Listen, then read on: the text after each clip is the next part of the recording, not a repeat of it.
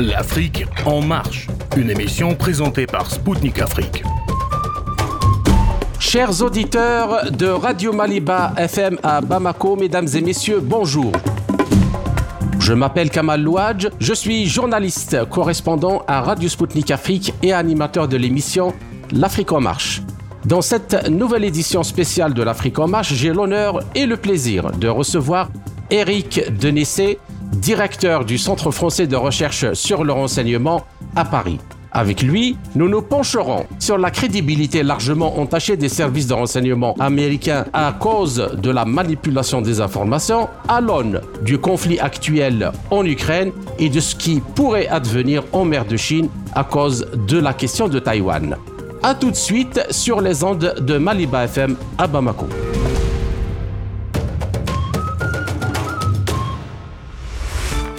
Alors que la campagne pour la présidentielle de novembre 2020 était à son paroxysme entre les états-majors de Joe Biden et Donald Trump, le New York Post publia deux articles le 14 octobre 2020 révélant que Hunter Biden, le fils de l'actuel président des États-Unis, avait exploité la position de son père avec son accord à l'époque quand il était vice-président dans l'administration Obama à des fins d'enrichissement personnel. En effet, selon ce journal, en avril 2014, Hunter Biden organise une rencontre avec son père pour le dirigeant de la société ukrainienne Burisma Holdings dont il était membre du conseil d'administration. Cette société faisait face à des poursuites judiciaires pour corruption, Joe Biden avait alors obtenu du président Poroshenko le renvoi du procureur général d'Ukraine Viktor Shokin qui enquêtait sur l'entreprise. Les révélations du New York Post se fondaient sur les emails retrouvés dans un ordinateur portable que Hunter Biden a oublié dans un magasin de réparation de matériel informatique dans le Delaware. Or, le 19 octobre, pas moins de 51 ex-dirigeants et membres des services de renseignement américains signent une lettre dans le journal Politico transmise par Nick Shapiro, un ancien conseiller du directeur de la CIA, John Brennan.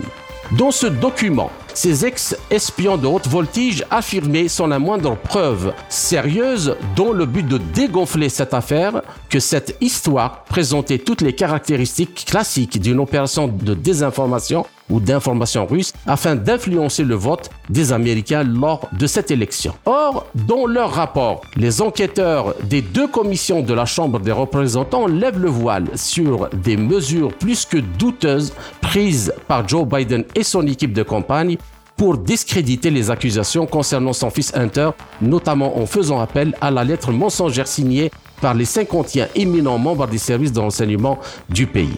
Ainsi, n'est-ce pas la CIA et tout le corps du renseignement américain qui ont conspiré contre la liberté et la démocratie en influençant le vote des Américains en faveur de Joe Biden? Pour quel but? Dans ce cas, accuser injustement la Russie avec tous les dangers que cela comporte et quid des dessous de la situation en Ukraine et à Taïwan? Réponse dans quelques instants avec mon invité Eric Denessé, directeur du Centre français de recherche sur le renseignement à Paris. Eric Denessé, bonjour et merci de nous avoir accordé cet entretien. Bonjour. Alors, à l'époque, le directeur du renseignement national, John Ratcliffe, avait déclaré que l'ordinateur portable de Hunter Biden je cite, ne faisait pas partie d'une campagne de désinformation russe et que le FBI et la communauté du renseignement savaient que les informations contenues dans l'ordinateur étaient authentiques. Alors, ma question, comment expliquer que ces déclarations ont été passées sous silence, permettant ainsi à Joe Biden de s'en tirer dans le second débat de l'élection face à Donald Trump en utilisant la dite lettre signée par les 51 hauts dirigeants du renseignement des États-Unis? Et puis, la question, à votre avis, ne méritait-elle pas une enquête approfondie Si, bien sûr, et vous avez raison d'évoquer ce, problème. Euh, premier aspect qui n'avait pas toujours été expliqué, c'est que lorsque euh, le responsable du magasin a découvert cet ordinateur que Hunter Biden n'était pas venu récupérer, il en a transmis, bien sûr, euh, une partie, enfin, il a transmis le disque dur au, au, FBI, c'est pour ça qu'à la fois le New York Post et le FBI ont pu l'un et l'autre exploiter les données. Les données qui se trouvaient dans l'ordinateur de Hunter Biden étaient tout à fait euh, les données juste, vrai, et après vérification. Et il se trouve que euh, c'est le maire de, de, de, New York, Rodolphe Giuliani, qui a donné l'information, bien sûr, au New York Post, dans le but, bien sûr, dans le but politique d'utiliser ces données pour attaquer Joe Biden. Ce qui s'est passé après, c'est ben, c'est une campagne médiatique américaine, c'est-à-dire que le euh, Joe Biden avait déclenché, pardon, euh, Donald Trump avait déclenché contre lui de la part, on va dire, des élites mainstream une telle hostilité euh, que finalement ils se sont tous alliés contre lui. Alors bien sûr, comme vous l'avez rappelé, euh, la cinquantaine de dirigeants du renseignement américain qui avaient pris très directement position euh, contre ces décisions, mais également tous ces grands médias qui sont eux-mêmes, et ce, n'est pas un jugement de ma part, mais qui représentent des minorités, euh, et donc euh, qui sont tous démocrates, qui sont tous anti-républicains, et qui se sont donc attachés en particulier à donner le maximum d'écho à, à cette lettre, qui est une lettre fausse, qui est au sens propre un faux témoignage de la part des directeurs du renseignement américain, parce que comme vous l'avez rappelé, ils savaient tous pertinemment que les informations qui étaient dans cet ordinateur étaient des informations justes et que les faits qui étaient reprochés à Joe Biden euh, et à son fils étaient totalement avérés. Et ça explique, et euh, en particulier, Euh, les raisons pour lesquelles Donald Trump, lors de son voyage à Kiev, avait demandé euh, un peu plus tard à ce qu'une enquête soit déclenchée justement contre le fils Biden, ce qui lui avait été immédiatement reproché aux États-Unis. Et vous voyez, c'est vraiment du deux poids deux mesures parce que on a cessé de critiquer Donald Trump pour le rôle euh, qu'il a eu lors de l'assaut contre le Capitole, où ses partisans se font emparer du bâtiment. Alors c'est bien sûr inadmissible, mais bien sûr on ne reproche pas on ne reproche pas à Joe Biden d'avoir falsifié avec le soutien d'anciens du renseignement des données sur euh, les turpitudes de son fils et les siennes en Ukraine. D'accord. Alors, il y a dans ce rapport, il y a Michael Morel, donc le directeur de la CIA par intérim en 2011 puis de 2012 à 2013, et qui a été auditionné sous serment, il avait déclaré dans son témoignage qu'Anthony Blinken, alors co-directeur de la campagne de Joe Biden, l'avait appelé le 17 octobre 2020, suite à quoi il avait activement coordonné la rédaction et la diffusion euh, de la lettre en association avec euh, Dex au cadre du renseignement. Alors, selon lui, il déclare, je cite, il fallait partager notre inquiétude avec le peuple américain et aider le vice-président Biden parce que je voulais qu'il remporte l'élection. Alors, je répète cette deuxième phrase, aider le vice-président Biden parce que je voulais qu'il remporte cette élection. Et à noter, un fait très très important, je crois, que 26 responsables du renseignement euh, approchés par euh, donc Michael Morel ont refusé de signer cette lettre présentée comme vous l'avez dit à juste titre, comme une opinion générale, sûre et véridique de la communauté de renseignement. Alors, aussi, n'est-il pas légitime de penser que cette lettre n'était que la partie immergée de l'iceberg de l'intervention de factions du renseignement des États-Unis dans le processus électoral et qu'il est fort plausible qu'elles aient mené d'autres opérations clandestines en soutien à Joe Biden? Qu'est-ce que vous en pensez? Alors c'est effectivement une question qu'on est en droit de se poser parce qu'il y a eu tellement d'irrégularités autour des élections américaines de 2020 qu'on peut se dire si les, les ex-dirigeants de la communauté du renseignement et en partie la CIA, parce que la CIA a été impliquée elle-même, ont été capables de falsifier les faits de cette manière, que n'ont-ils pas fait d'autres pour permettre à Joe Biden de, de gagner? Alors, ce qu'il est important d'expliquer aussi, c'est que les relations étaient extrêmement mauvaises entre le président Trump et sa communauté du renseignement. D'abord parce que c'est sûrement pas un homme particulièrement intelligent et agréable. Je crois qu'on l'a vu avec les démissions à répétition dans son entourage. Euh, mais il faut quand même rappeler qu'il a été attaqué dès avant son, son arrivée à la Maison Blanche, hein, après avoir été élu euh, au mois de novembre, date à laquelle ont lieu les, les, élections américaines. Le, le, le, candidat bénéficie de le candidat élu bénéficie de trois mois. Et on a a vu les attaques contre lui à, comment dire, se multiplier y compris dans le milieu du renseignement, dès, euh, dès son élection, comme, envie dire, comme si on essayait d'empêcher ou d'altérer son arrivée au pouvoir. Donc à partir de ce moment-là, on a vu que les gens de la communauté du renseignement étaient très opposés. Et pendant son mandat, il faut rappeler quelque chose d'important, c'est que trois anciens directeurs parmi les plus connus de la communauté du renseignement ont fait des livres, euh, officiellement des livres de mémoire, mais en réalité des livres à très forte diffusion, dans lesquels ils critiquaient ouvertement le président Trump et dans lequel ils appelaient à sa non-réélection. Alors, ça a été d'abord John Brennan, John Brennan qui était directeur de la CIA sous Barack Obama, qui avait été aussi le conseiller antiterroriste de Barack Obama. Ça a été euh, James Clapper, le, comment dire, le directeur national du renseignement, qui est resté pendant plus de sept ans à ses fonctions. Hein. et qui ressemble, je rappelle, toutes les agences, toutes les agences de renseignement des États-Unis. 16 agences, c'est. Voilà. Et Michael Hayden, qui a été à la fois le patron de la National Security Agency et de la, de la CIA, qui lui aussi a pris de manière très virulente position contre Donald Trump. Alors, quand on voit ça a posteriori, on se dit que les revendications de Trump sur les élections, en disant qu'elles ont été faussées, euh, que des gens qui sont morts avaient voté alors qu'ils n'avaient pas lieu d'être, on, finit par, d'une certaine manière, croire qu'il peut y avoir un fondement à ces interrogations, ou en tout cas à ces critiques que formait euh, l'équipe de Trump. Euh, je crois que, comme dans chaque élection américaine, et maintenant dans chaque élection occidentale, il y a des, des, irrégularités et des manipulations de part et d'autre. Et je dirais que quand elles ne marchent pas, on s'empresse, surtout côté américain, euh, d'aller euh, dire que ce sont des puissances étrangères qui ont interféré dans les élections. Et bien sûr, les Russes sont souvent les premiers désignés, comme on l'a vu en 2016. D'accord. Alors, euh, c'est euh, donc euh, par rapport à cette euh, déclaration de Michael Morel, il y a encore pire, parce que selon ce même rapport donc de la des deux commissions de la Chambre des représentants, même James Clapper, donc l'ancien directeur du renseignement national de 2010 à 2017, donc qui je rappelle regroupe les 16 agences américaines de renseignement, a également pris part à cette manipulation. Et c'était lui-même qui avait suggéré à Mike Morel d'ajouter la phrase accusatrice de la Russie à la lettre, et je cite, Je pense que le texte serait renforcé si vous disiez que cela présente toutes les caractéristiques classiques d'une opération d'information ou de désinformation soviétique, russo-soviétique, plutôt que la sensation d'une opération russe.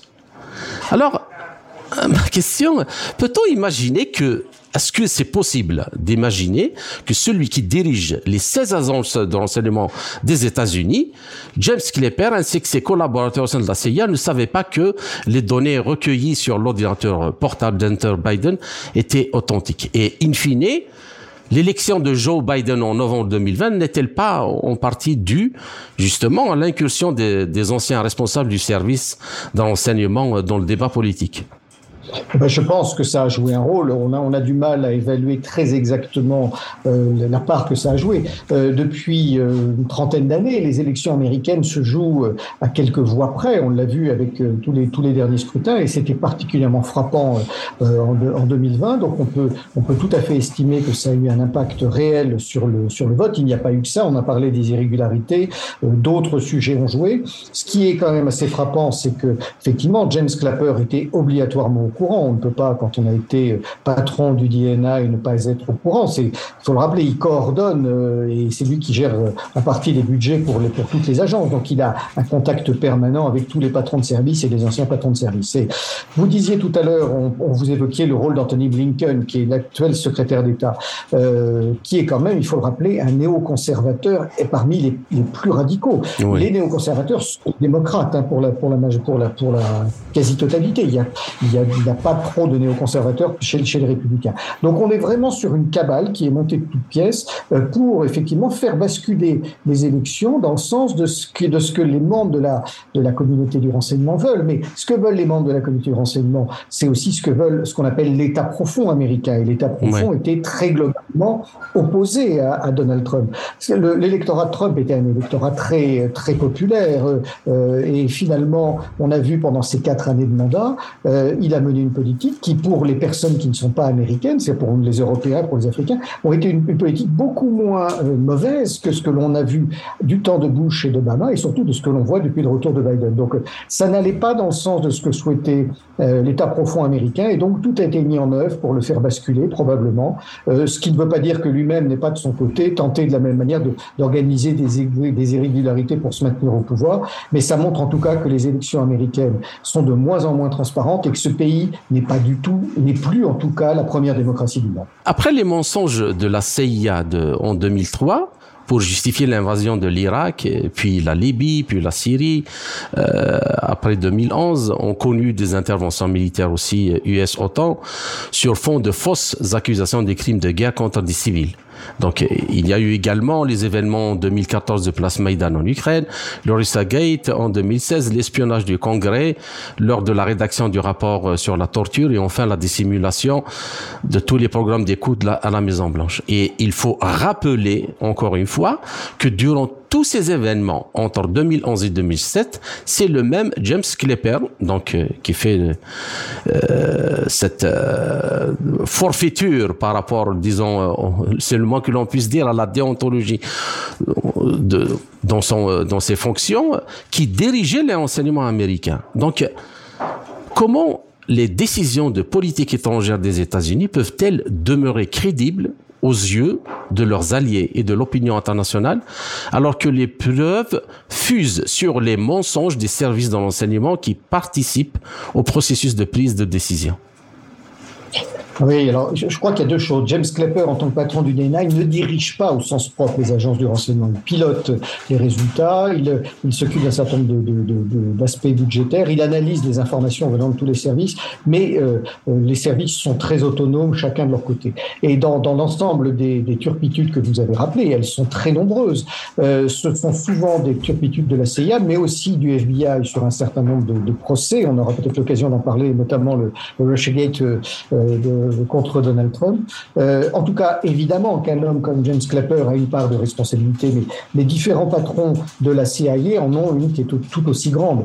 Euh, je me souviens en 2014, lorsque après après le coup d'État de Maïdan, lorsque la Russie a décidé de récupérer la Crimée, euh, les services américains se sont précipités à Paris, surtout les services de renseignement militaire et la NSA, pour dire aux Français, vous allez voir, dans les jours qui viennent, la Russie va envahir l'Ukraine. Et ils faisaient une pression terrible, comme ils l'ont fait d'ailleurs fin 2021, début 2022. Et à l'époque, le directeur de la BRN, Christophe Gomard, avait maintenu fermement euh, sa position et en avait informé l'Élysée en disant tout ça est une action d'influence américaine qui cherche à nous enfumer. Nous avons, nous, tous les éléments qui nous permettent de dire que les, Russes ne vont pas, ne vont pas envahir la Crimée.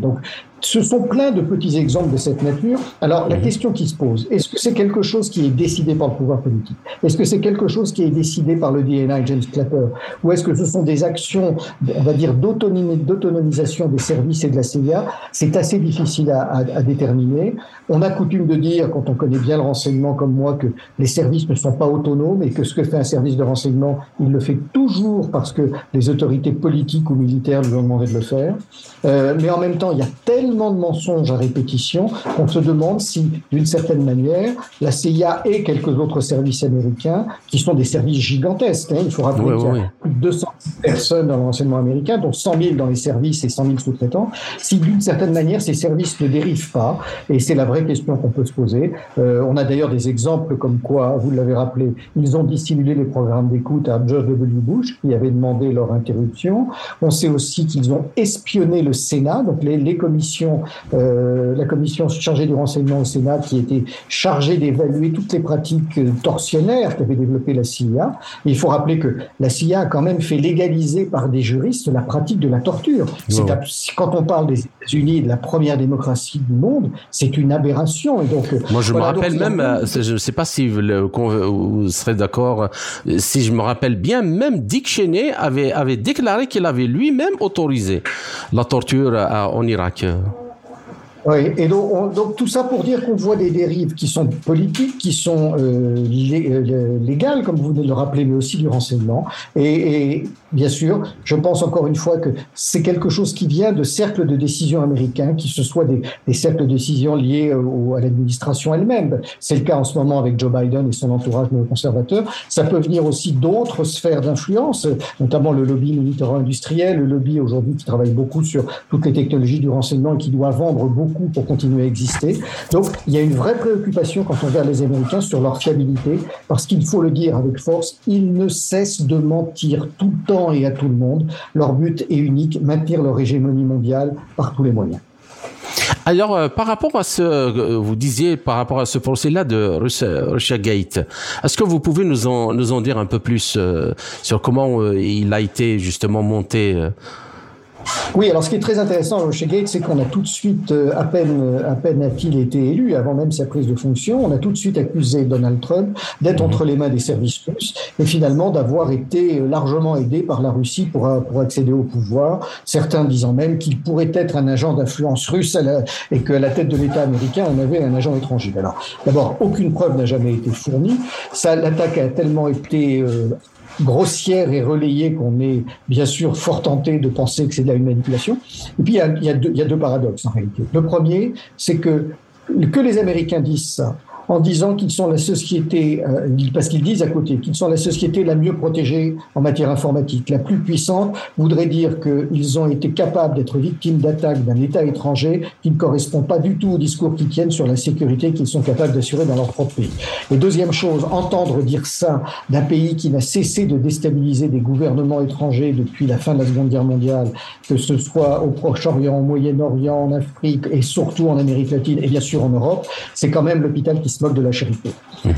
Le second point qu'il faut rappeler, c'est qu'il y a eu des enquêtes du FBI pour déterminer si oui ou non euh, Donald Trump, euh, dans les éléments qui avaient été transmis, euh, était passible de poursuite ou de compromission avec les services russes. Or, toutes ces enquêtes ont été menées de manière tout à fait anormale. Ça a été des enquêtes à charge et aucune n'a donné aucun élément. ce sont donc des à non-lieu. et un, procureur américain racontait encore ces jours derniers, c'est il, y a moins de 48 heures, qu'il avait analysé le dossier que le FBI avait été particulièrement partial dans ses tentatives de poursuite contre, contre Donald Trump. Et il pointait du doigt, encore une fois, l'orientation euh, très anti-républicaine, très anti-trumpiste euh, du service de sécurité américain. Et là aussi, on peut tout à fait considérer que ça a faussé la réputation du, président Trump pendant son, mandat et bien sûr l'avis des, des, électeurs qui devaient se prononcer.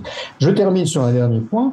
L'élection de 2016, elle n'est elle est pas liée la victoire de Trump, elle n'est pas liée à une action nécessairement euh, des, des, des, hackers russes que l'on raconte tout le temps, mais il ne faut pas oublier que Mme Clinton, qui était la candidate des démocrates, à un moment donné, a été incapable de sécuriser ses propres systèmes informatiques et Absolument. piratés.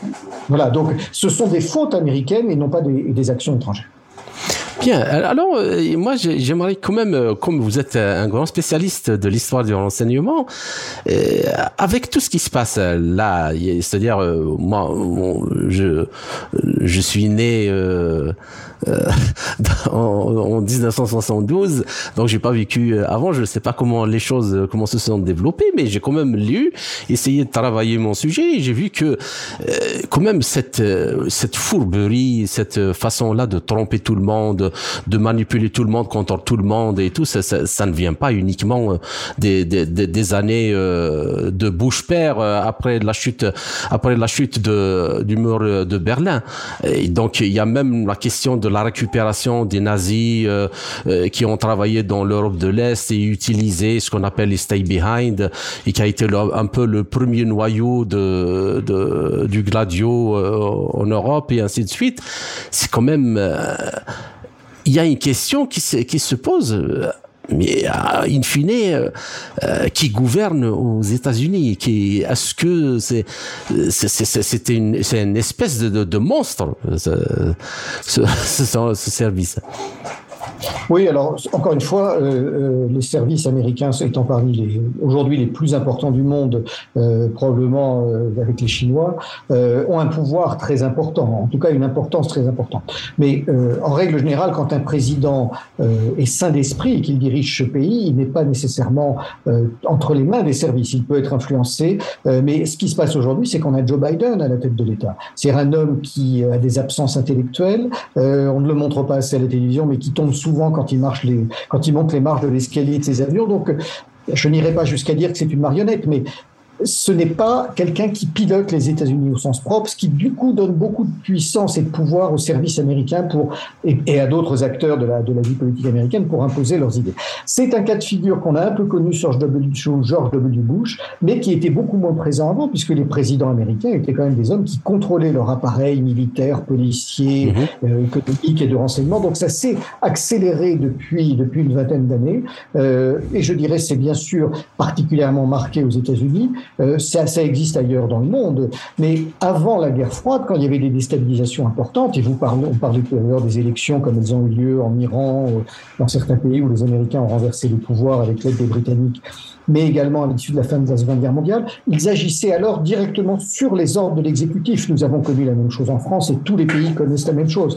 Euh, le renseignement est bien sûr un domaine dans lequel on ferait avec des gens qui sont peu respectables, mais c'est un instrument indispensable de l'État euh, et qui est d'ailleurs le seul qui soit autorisé à faire cela. Euh, voilà, bien sûr, il doit être très contrôlé à la fois par l'exécutif et depuis une quarantaine d'années, on voit dans tous les pays du monde se mettre en place des systèmes de contrôle parlementaire du renseignement pour vérifier que même si le métier est très particulier, même s'il doit parfois franchir la ligne jaune, il doit répondre à une forme d'éthique et ne pas se livrer à, des actions euh, euh, qui, ne veulent, qui ne veulent rien dire. Seulement, ce système-là ne semble plus marcher aujourd'hui aux États-Unis et on se demande aujourd'hui qui pilote les États-Unis. Est-ce que c'est le Pentagone? Est-ce que ce sont les services? Est-ce que c'est la Maison Blanche? Est-ce que ce sont les néoconservateurs euh, qui sont dans l'ombre de Joe Biden? Et c'est très difficile à déterminer. C'est presque une des premières fois que ça existe euh, outre-Atlantique. D'accord. Et une, dernière chose pour euh, conclure sur cet aspect-là.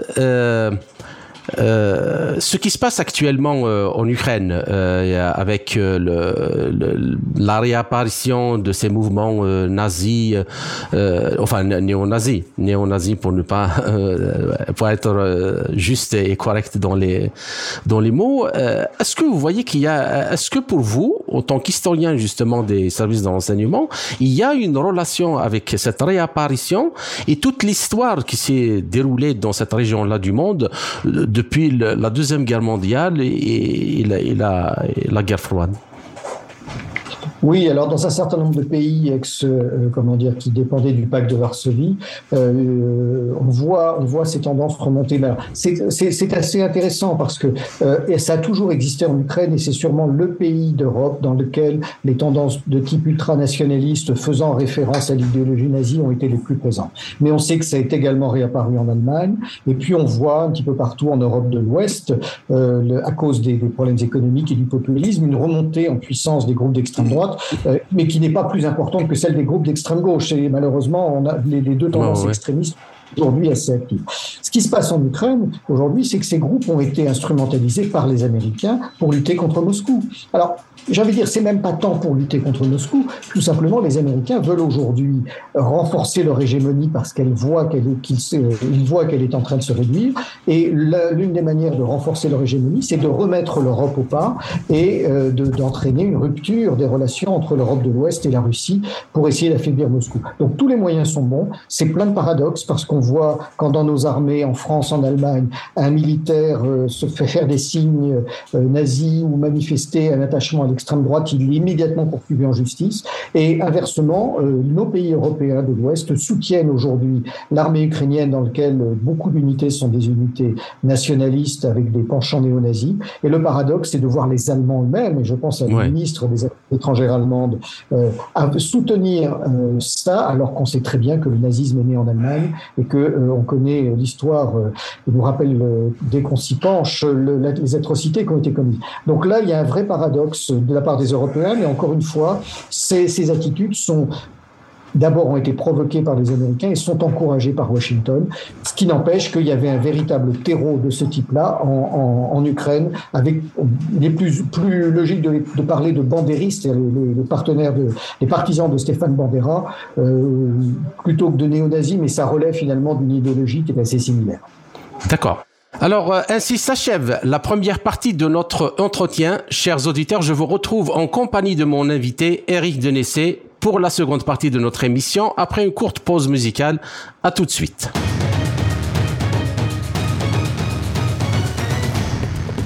Suivez Spoutnik Afrique sur Maliba FM. Du lundi au vendredi à 19h, Spoutnik décryptera l'actualité africaine et internationale dans ses émissions Zone de contact et Afrique en marche. Politique, économie, défense, diplomatie. Des spécialistes de renom vous donneront une vision alternative à celle proposée par les médias mainstream. Du lundi au vendredi à 19h sur Maliba FM.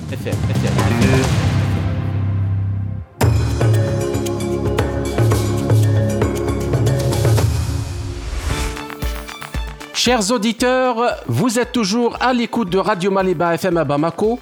Je suis Kamal Louadj, animateur de l'émission L'Afrique en marche de Radio Sputnik Afrique. Je rappelle que mon invité est aujourd'hui Eric Denessé, directeur du Centre français de recherche sur le renseignement à Paris. Eric Denessé, je vous salue à nouveau et merci pour votre patience pour cette seconde partie de notre euh, entretien.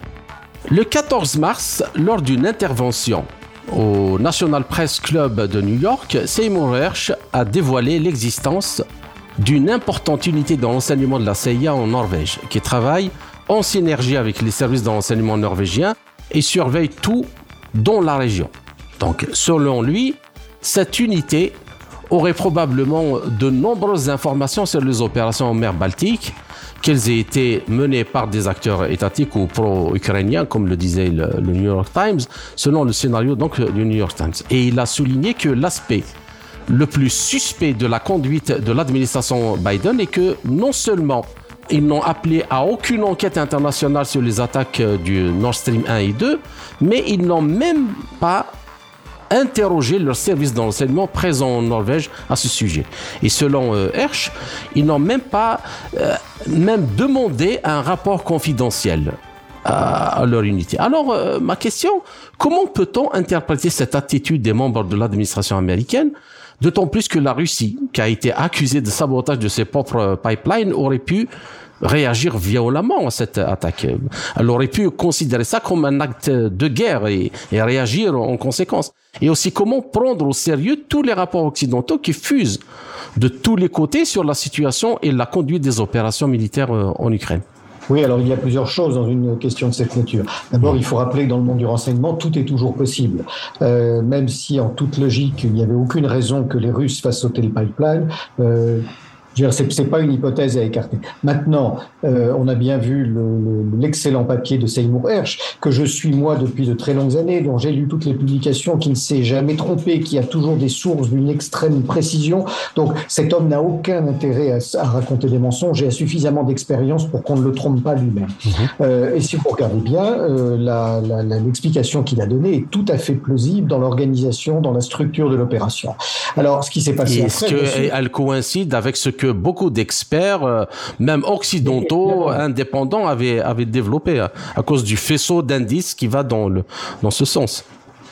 Et il faut surtout rappeler que les Américains avaient dit depuis 2014 euh, que euh, Nord Stream 2, un jour, euh, serait, serait interrompu parce que ça n'allait pas dans le sens de leurs intérêts. Et il faut d'ailleurs rappeler, je fais juste une digression sur le sujet, que depuis que Nord Stream 2 a été saboté, les ventes de gaz de schiste américains en Europe ont été très largement accrues et que celles de Norvège, qui est le pays qui a participé aussi à l'opération, ont été multipliées par deux et demi en direction de, de, de l'Europe de l'Ouest. Donc les pays qui avaient intérêt politiquement économiquement à ce que Nord Stream 2 s'arrête sont très clairement identifiés. Maintenant, il y a plusieurs choses. Les Américains euh, ne s'attendaient bien sûr pas à ce que Seymour Hersh sorte aussi rapidement un papier aussi documenté.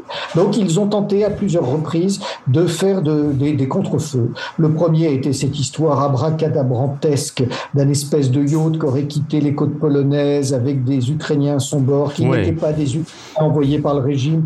Bon, ça ne tient pas la route parce qu'il n'était que six à bord. Euh, euh, on peut pas maintenir un yacht comme ça en mer avec une profondeur de 267 mètres, donc ça ne tenait pas la route.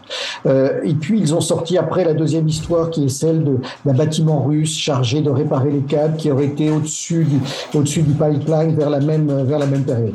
Ça ne tient pas non plus la route quand on sait euh, la précision des faits qu'a rapporté Sermo Hersch sur les exercices de l'OTAN. Mais il y a un point qui est beaucoup plus grave que ça, vous le, vous le rappeliez. C'est qu'effectivement, il semble qu'en matière de communication, pour une fois, les Américains étaient surpris. Et donc, euh, euh, non seulement ils ont, ils ont été très maladroits dans leur réaction, mais surtout, ils n'avaient pas préparé euh, le fait de dire, ben, nous menons nous-mêmes des enquêtes. Voilà. Et tout ça, finalement, se retourne contre eux. Mais il y a encore une chose qui est plus grave, c'est que les services européens, et surtout les services allemands, ont totalement adopté le verbatim américain. Et ça veut dire que les Allemands se sont littéralement couchés devant Washington, parce que l'action contre Nord Stream 2, c'est d'abord un acte de guerre contre l'Allemagne. Absolument. Les premiers à souffrir de la ce sont les Allemands. Or, nous n'avons vu aucune euh, protestation, ni de la part du gouvernement allemand, ni des ministres, ni des parlementaires, ni des hommes d'affaires. Et pire que ça, les services allemands, le BND, a totalement validé la thèse de la, euh, de comment dire, de, l'histoire du yacht qui aurait participé à ce sabotage, ce qui montre bien qu'on est là dans une politisation terrible du renseignement, comme euh, en Allemagne, comme aux États-Unis, et que finalement tout le monde dit ce que Washington veut faire passer comme message et c'est extrêmement préoccupant. Ça n'enlève rien finalement au ridicule des réactions américaines parce qu'on connaît aujourd'hui, euh, grâce à Seymour Hersh, ce qui est très probablement la réalité. La preuve absolue n'en sera jamais donnée. Puis j'ai envie de terminer surtout par un autre point. Si je n'ai vu aucune plainte déposée par aucun pays occidental contre la Russie aucune enquête déclenchée pour prouver que c'était les Russes. Donc c'est aussi cette absence d'attaque de la Russie est aussi un aveu qui est assez assez marqué. D'accord.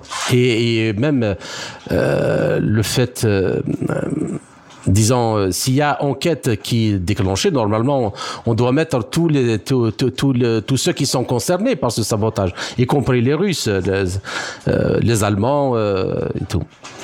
Bien. Alors, ma seconde question, la semaine dernière, Taïwan via son ministre de la Défense, euh, Kuo Chong, a averti son allié américain que ses forces armées ne toléreraient la destruction d'aucune installation taïwanaise, donc faisant partie de son industrie des semi-conducteurs. Alors, euh, l'avertissement fait suite aux appels croissants de certains politiciens et analystes militaires américains suggérant à la Maison-Blanche de détruire le secteur technologique vital de Taïwan prétendument euh, afin d'empêcher la Chine de prendre le contrôle de cette industrie sensible, donc euh, des semi-conducteurs et des puces électroniques et ainsi de suite, et de nuire à l'économie chinoise. Et alors, l'industrie électronique taïwanaise, est-ce que on peut disons, en prenant le risque que certains peut-être euh, voudront nous accuser de, complotisme, mais euh, vu ce qui se passe et comment les choses sont menées, je trouve que c'est légitime de se poser la question si l'industrie électronique taïwanaise ne risque-t-il, ne risque-t-elle pas de connaître le même sort que les Nord Stream 1 et 2 avec toutes les conséquences gravissimes que cela pourrait engendrer sur la stabilité et la sécurité dans cette région du monde je vais vous faire une réponse sur deux, deux, manières. La première, je ne le pense pas parce que je ne crois pas, sauf erreur de ma part, bien sûr, que les Chinois euh, vont commettre l'erreur euh, d'envahir Taïwan euh, et de, de, s'emparer de l'île par la force à court terme. Je, je ne le pense pas un instant. et deuxièmement, je ne pense pas non plus parce que les Américains ont besoin de ces microprocesseurs. je crois que c'est 80% de la, de la production de microprocesseurs qui est aujourd'hui du monde entier qui est aujourd'hui Taïwan, oui. Voilà, donc les Américains en ont besoin, ils n'ont pas non plus, euh, je dirais à court terme, intérêt à le détruire tant qu'ils n'ont pas rebâti ailleurs une industrie qui soit capable de le produire.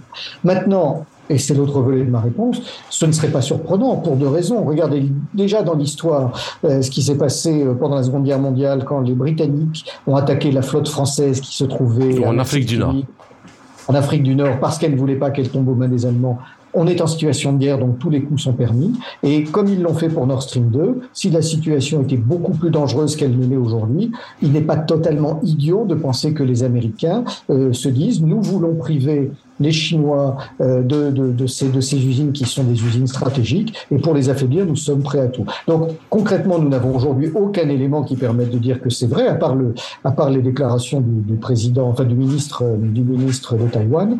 Euh, et donc, euh, il est bien de se poser la question parce que l'exemple de Nord Stream 2 donne quand même euh, un certain fondement à cette préoccupation qui est celle des Taïwanais, mais je ne pense pas que ce soit quelque chose qui puisse se réaliser à court terme. D'accord.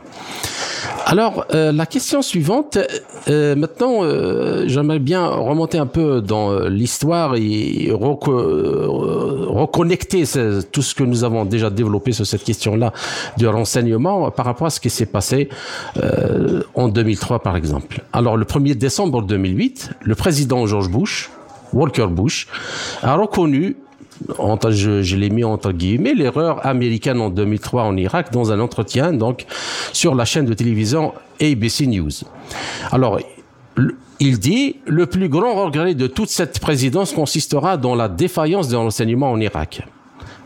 Voilà. Et en 2013, dans un autre entretien à l'Obs, Colin Powell, a aussi, qui a été donc euh, le, le secrétaire d'État euh, de George Bush à cette époque, a aussi commenté les, les mêmes faits en disant depuis que j'ai découvert qu'un grand nombre d'informations que l'on m'avait fournies étaient inexactes, je ne cesse de me demander qu'aurais-je dû faire pour éviter cela. Et il s'est justifié, ce n'était pas un mensonge délibéré de ma part, je croyais à ce que je disais.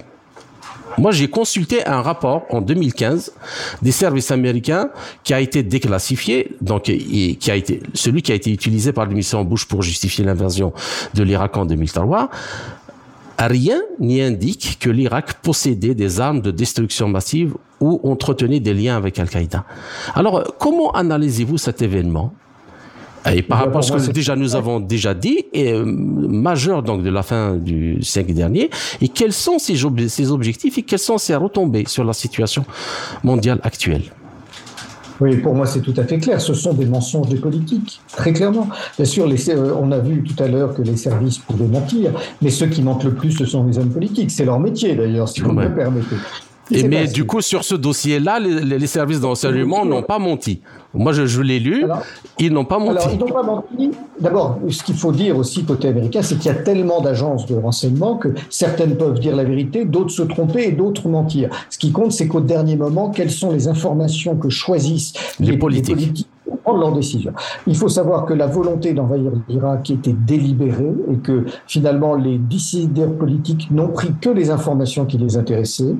Alors, il y a eu deux phénomènes importants. Le premier, c'est que il y a eu quelques erreurs d'analyse d'une partie de la CIA parce que lorsque les Américains, lorsqu'ils ont mené la première opération de libération du Koweït en 1991, euh, ont découvert un certain nombre de stocks d'armes de Saddam Hussein, ils ont découvert que Saddam Hussein disposait à l'époque de plus de missiles que ce qu'il pensait. consigo. Donc ils se sont dit en 2003, si en 1991 Saddam Hussein a été capable de nous dissimuler une partie des missiles, il fera la même chose. Donc à chaque fois qu'il trouvait des éléments de preuve comme quoi il n'y avait pas de missiles, il se disait ils doivent être cachés ailleurs. C'est un biais cognitif classique en matière de renseignement, on ne peut pas leur reprocher, euh, mais ça les, a, ça les a induits en erreur. Mais surtout ce qui s'est passé, c'est que vu que les informations de la CIA et du renseignement militaire ne plaisaient pas au Pentagone, euh, euh, Donald Rumsfeld avait monté son propre service. Absolument le, voilà le, le, Special Project Team, quelque chose comme ça, j'ai plus le nom exact. Euh, Pour écarter le, ce que les autres services ont fait et voilà. concocter sa petite histoire euh, qui va permettre l'invasion de l'Irak.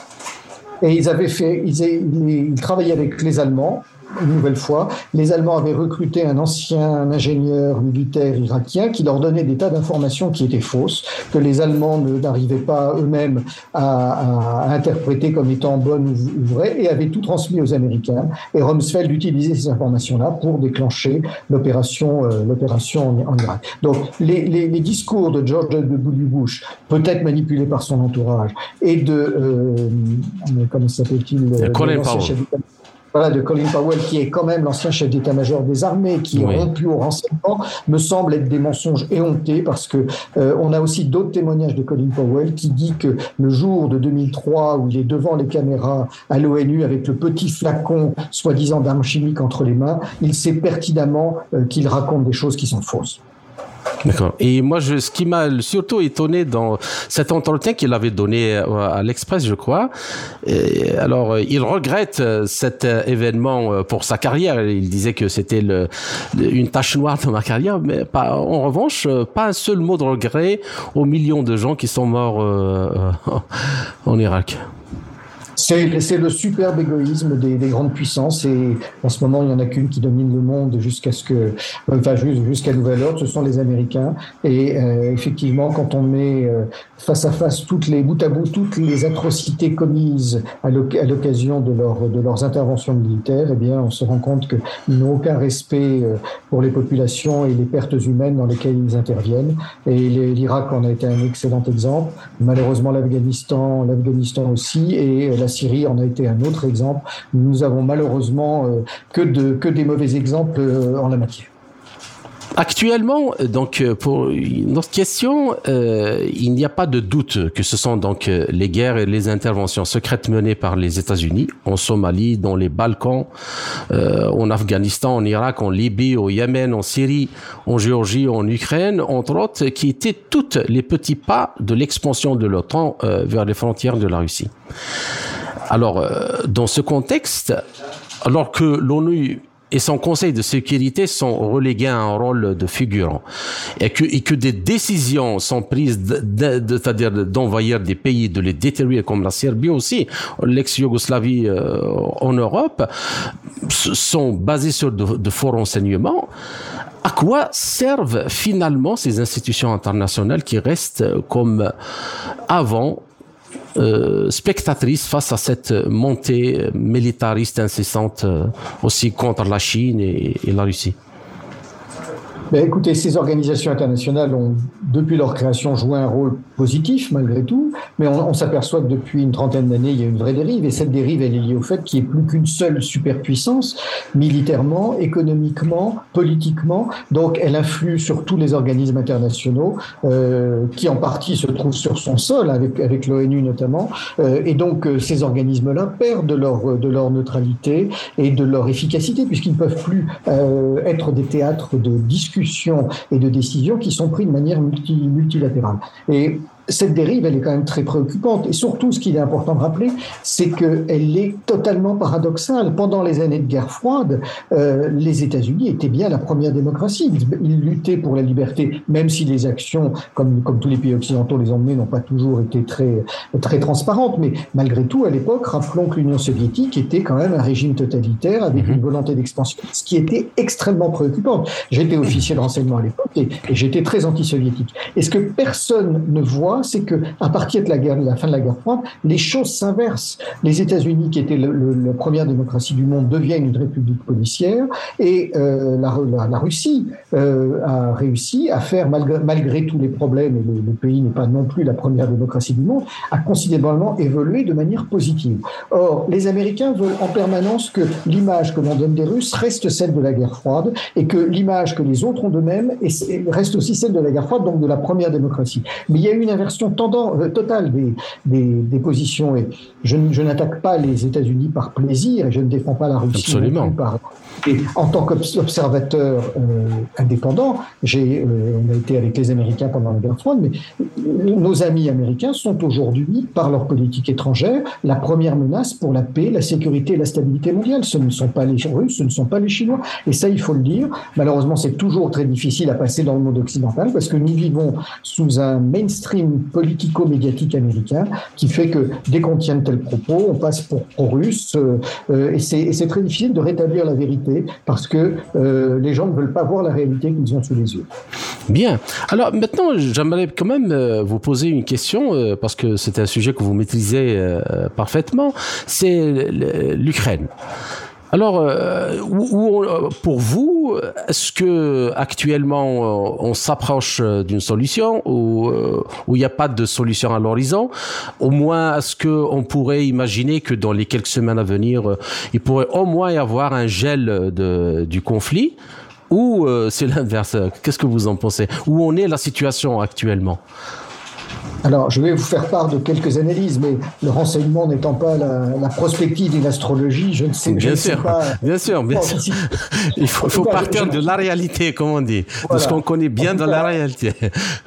Je, je, je, pense tous les jours à une phrase, je crois, de Confucius qui dit Aucun problème ne résiste durablement à une absence de solution, et c'est peut-être ce qui va arriver pour l'Ukraine. Non, indéniablement euh, et rapidement, euh, le conflit en Ukraine a été délibérément provoqué par les Américains, soutenu par les Britanniques, ça, ça ne fait aucun doute. Euh, que l'on reproche aux Russes d'avoir transgressé le droit international, c'est une réalité, mais les Occidentaux l'ont tellement fait que ce n'est pas un argument qui tient. Euh, c'est un piège dans lequel Vladimir Poutine, à mon sens, est allé délibérément, en sachant qu'il n'avait que des mauvais choix.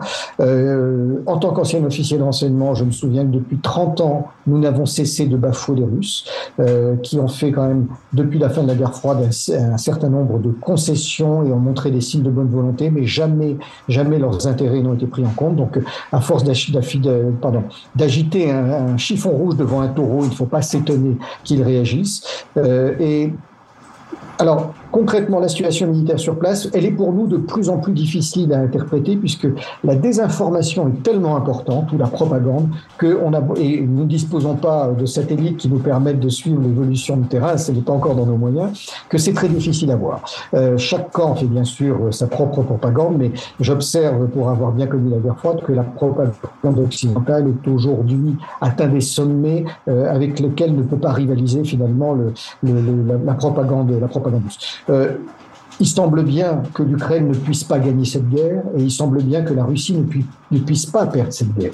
Euh, L'Ukraine, sur un plan militaire, comme sur un plan économique, comme sur le soutien international, est au maximum de ce qu'elle peut faire.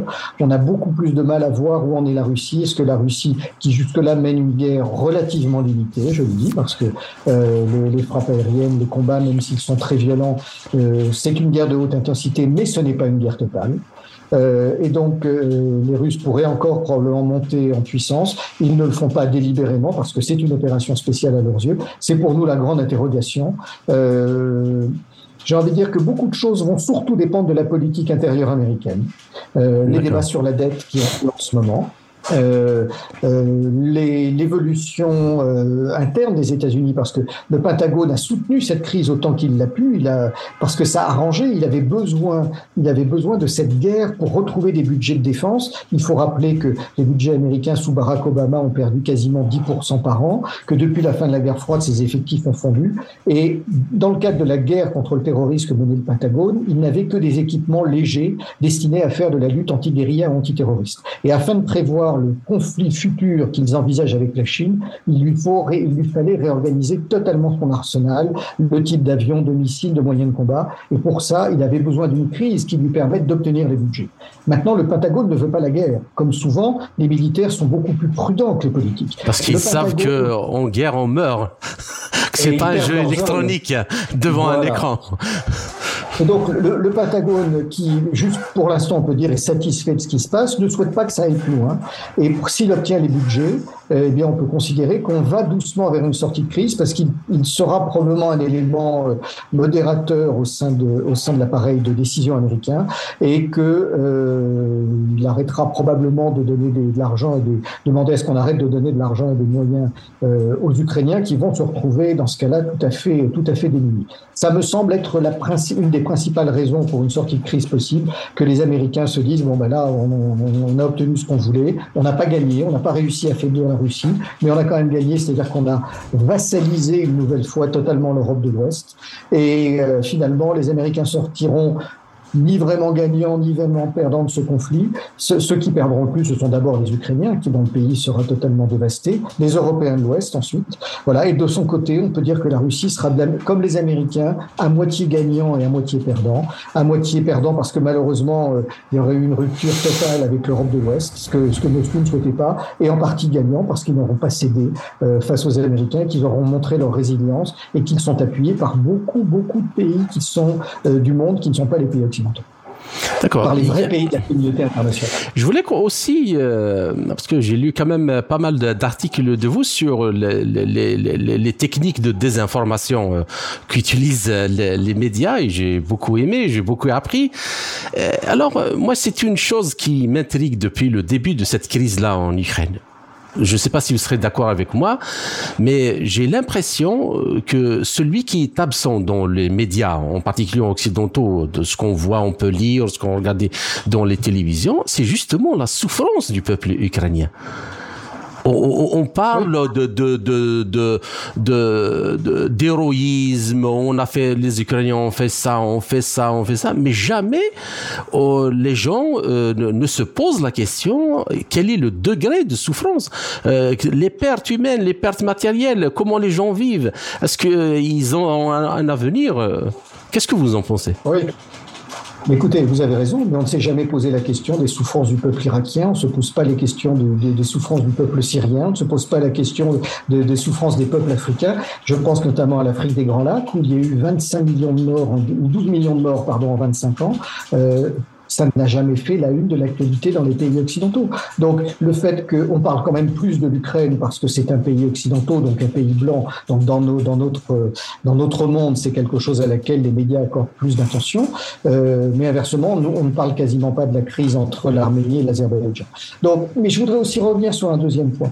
Il y a, la guerre est quelque chose d'atroce. Absolument. Des crimes de guerre, il y en a il y en a des deux côtés. Je crois que personne n'en a le monopole. Il n'y a pas que les Russes. Me dire que les Russes n'en ont pas fait, c'est pas vrai. Et les Ukrainiens en ont fait de très nombreux pour leur part également. Donc, on, malheureusement, en tant qu'ancien officier, nous savons ce que c'est que la guerre. Et ça ne se termine jamais euh, de manière, euh, de, manière propre pour les, pour les populations comme pour les combattants. Maintenant, regardons quand même c'est une guerre limitée. C'est-à-dire que si on compare les frappes, les, victimes des frappes russes aujourd'hui, si vous écoutez les médias, on vous dit tous les jours, il y a eu des frappes de missiles russes sur, euh, sur Kiev, sur les principales villes, et on vous dit, il y a trois morts, quatre morts, six morts. Comparé aux frappes américaines en Afghanistan, au Yémen, au Pakistan, en Syrie, c'est presque ridicule. Mhm. C'est bien sûr. J'ai beaucoup de compassion pour les populations. Absolument. une vie humaine est une vie humaine. Mais quand on regarde le nombre de victimes, quand on compare les, les, les, comment dire, les, les, pêches de presse, c'est ridicule. Bon. Par, tous les combats ont lieu, bien sûr, dans le Donbass et sur la frontière, dans, dans les zones de, Donetsk, Lugansk, Zaporizhia et Kherson. Là, on est dans un combat, bien sûr, où il y a beaucoup, beaucoup plus de victimes, et c'est un vrai théâtre de combat comme, comme, en, déjà comme en 1914 mhm. en l'Est. Par contre, la totalité du reste de l'Ukraine et la Russie vivent comme, comme s'il ne se passait rien. Absolument. Et ça qu'on ne voit pas. C'est-à-dire que la réalité que montrent les médias n'est pas la réalité de terrain. Bien sûr qu'on ne peut pas dire que la situation soit aussi sûre en Ukraine qu'elle l'est en France, par exemple. Mais aujourd'hui, il y a des tas de gens qui vivent normalement à Kiev, à Lviv et dans de grandes villes du pays. Le combat a lieu uniquement sur l'Est. C'est-à-dire que le combat a lieu dans les zones que déjà depuis 2014, l'armée ukrainienne nationaliste avait essayé de réduire à silencer. C'est comme si on voulait que les morts ukrainiens de l'Ouest aient plus de valeur que les morts ukrainiens de l'Est les populations du Donbass qui, depuis entre, entre 2014 et 2021, je vous rappelle, ça fait plus de 16 000 morts. Alors, il y a des, militaires des camps, bien sûr, mais on peut considérer que 90% des, des, victimes sont des gens du Donbass. ils ont été véritablement harcelés, poursuivis, matraqués, bombardés par l'armée de Kiev. C'est d'ailleurs ce qui a poussé la Russie à prendre parti à un moment donné.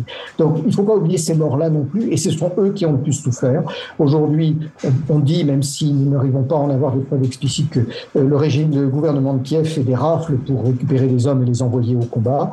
Euh, je pense qu'il y a un fondement réel, même si c'est pas tout à fait probablement aussi vrai que ça.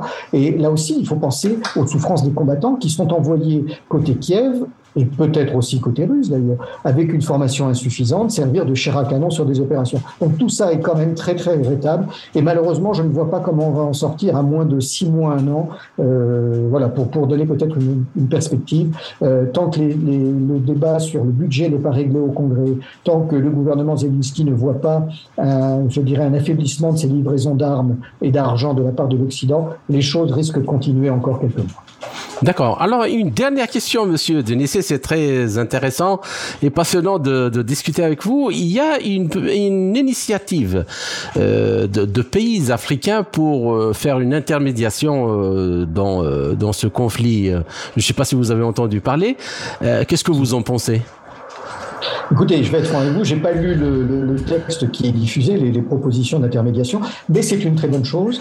Je crains que ce ne soit pas nécessairement pris en compte en Occident, euh, parce que euh, malheureusement, comme toujours, nous pensons qu'il n'y a que nous qui pouvons faire les choses pour euh, régler les problèmes, mais peut-être qu'on peut avoir une, une bonne surprise. Je pense que le camp occidental va d'une certaine manière considérer que parmi ces pays africains, il y a des gens qui soutiennent la Russie et donc on ne peut pas les considérer comme neutres. Euh, voilà, tout, tout ça va, va, dépendre à la fois, euh, est-ce que les Occidentaux ont besoin de cette initiative pour essayer de sortir du conflit parce qu'ils ne trouvent pas d'autres moyens, ou est-ce qu'au contraire, ils vont rejeter cette initiative? Je vous avoue qu'aujourd'hui, nous n'arrivons pas à le, discerner, mais en tout cas, ce, cette initiative, comme il y a quelque temps l'initiative chinoise, me paraissent indispensables, euh, et elles ont surtout une autre valeur. Elles montrent très clairement que nous sommes entrés dans un monde multipolaire, et que la domination de l'Occident sur le, monde euh, n'est plus, euh, plus une réalité, et qu'elle n'est pas acceptable pour les autres, pour les autres continents. D'accord. Ben, je vous remercie, monsieur Monsieur Denessé. Euh, chers auditeurs, notre euh, entretien arrive euh, à sa fin et je vous remercie encore une fois pour cette interview passionnante et riche en informations. J'espère que nous avons réussi à poser cette grave problématique et ses conséquences sur la paix dans le monde entre l'interaction et le rôle du service et le pouvoir politique. J'espère vous retrouver dans quelques semaines à venir dans un autre entretien pour traiter d'un autre sujet. Merci encore une fois et à très bientôt. À vous. Merci beaucoup. Au revoir. Au revoir. C'était Eric Denessé, directeur du Centre français de recherche sur le renseignement à Paris. Ainsi s'achève cette édition de notre émission L'Afrique en marche, proposée par Radio Sputnik Afrique en partenariat avec Radio Maliba FM à Bamako. Je suis Kamal Louadj. Merci de nous avoir suivis, tout en espérant avoir été à la hauteur de vos attentes. Chers amis, je vous retrouverai très bientôt pour une autre émission. D'ici là, portez-vous bien.